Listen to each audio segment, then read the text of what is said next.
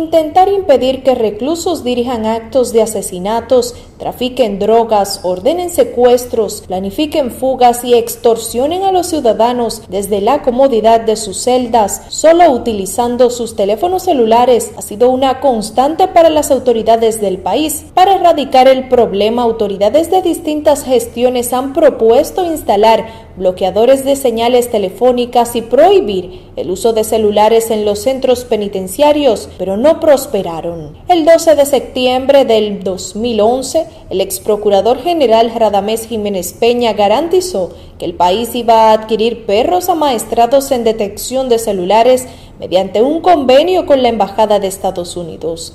Según Peña, los caninos iban a evitar la entrada y uso con fines delictivos de aparatos móviles en las prisiones dominicanas.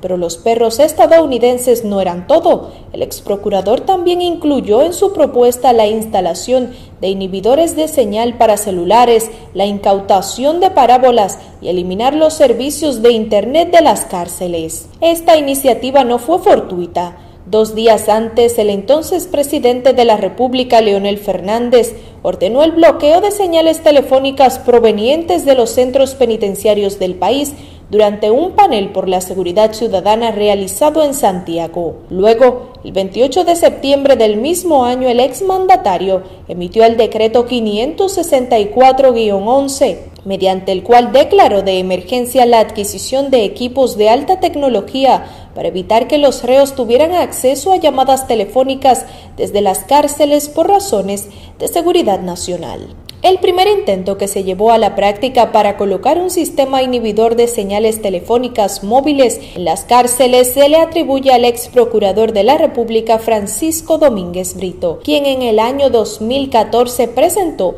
su plan ante la población con un costo estimado de 100 millones de pesos. El proyecto de prueba inició en la cárcel del 15 de Asua, en la que se instalaron 10 bloqueadores, cada uno en un punto estratégico del recinto, a un precio que rondaba entre los 1.5 millones y los 1.8 millones de pesos. El exfuncionario previó que cuando contaran con los recursos suficientes, este plan se extendería en cuatro recintos carcelarios del país entre los cuales estaban Najayo en San Cristóbal y La Victoria en Santo Domingo Norte como los dos prioritarios.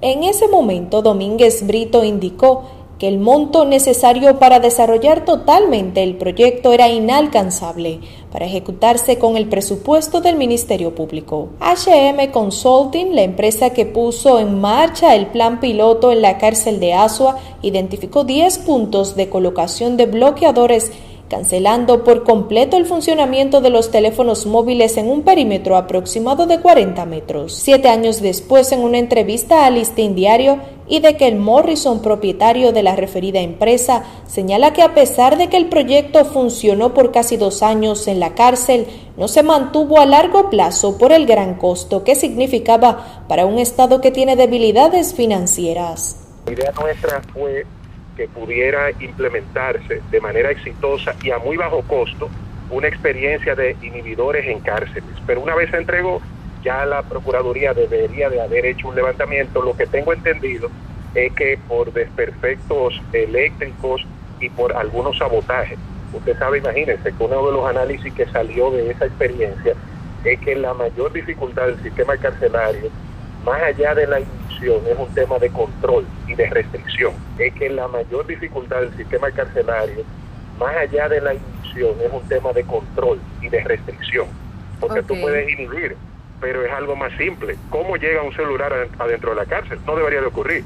El tema aquí no debería de ser que tú bloquees la señal sino que ningún recluso, ningún interno debería de tener un celular, ¿me entiendes? El 16 de noviembre del 2014, el diputado de la Alta Gracia por el Partido de la Liberación Dominicana, Juan Julio Campos, depositó ante el Congreso Nacional un proyecto de ley para bloquear las señales móviles en los centros penitenciarios. Dentro de la propuesta de Campos se contemplaba que los reclusos realizaran llamadas telefónicas desde casetas, supervisadas por las autoridades, para lo que se fijaría un horario y una duración específica.